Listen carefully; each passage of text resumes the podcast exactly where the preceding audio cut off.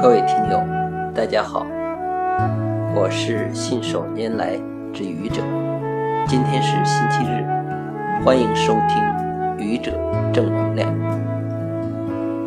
我们每个人，无论学习、工作还是生活，总会遇到一些不如意的地方，产生一些负面情绪或者抱怨，这很正常。为了尽快调整好心态，走上正常轨道，鸡汤大行其道。然而，鸡汤喝多了，难免令人生厌。实际上，负面情绪或者抱怨也不是全无益处。认真的分析负面情绪或者抱怨背后的原因，找到存在的问题。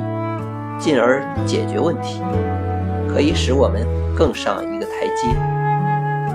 如果我们的负面情绪或者抱怨还没有想通之前，就把它深藏在心里，给人一副阳光的面孔，也许时间久了，你会成为一个阳光型抑郁症患者。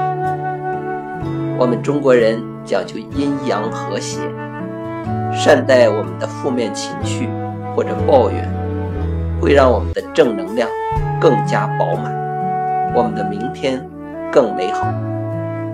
谢谢各位听友，欢迎关注喜马拉雅主播信手拈来之愚者，欢迎订阅我的专辑《Hello》，每天一个声音。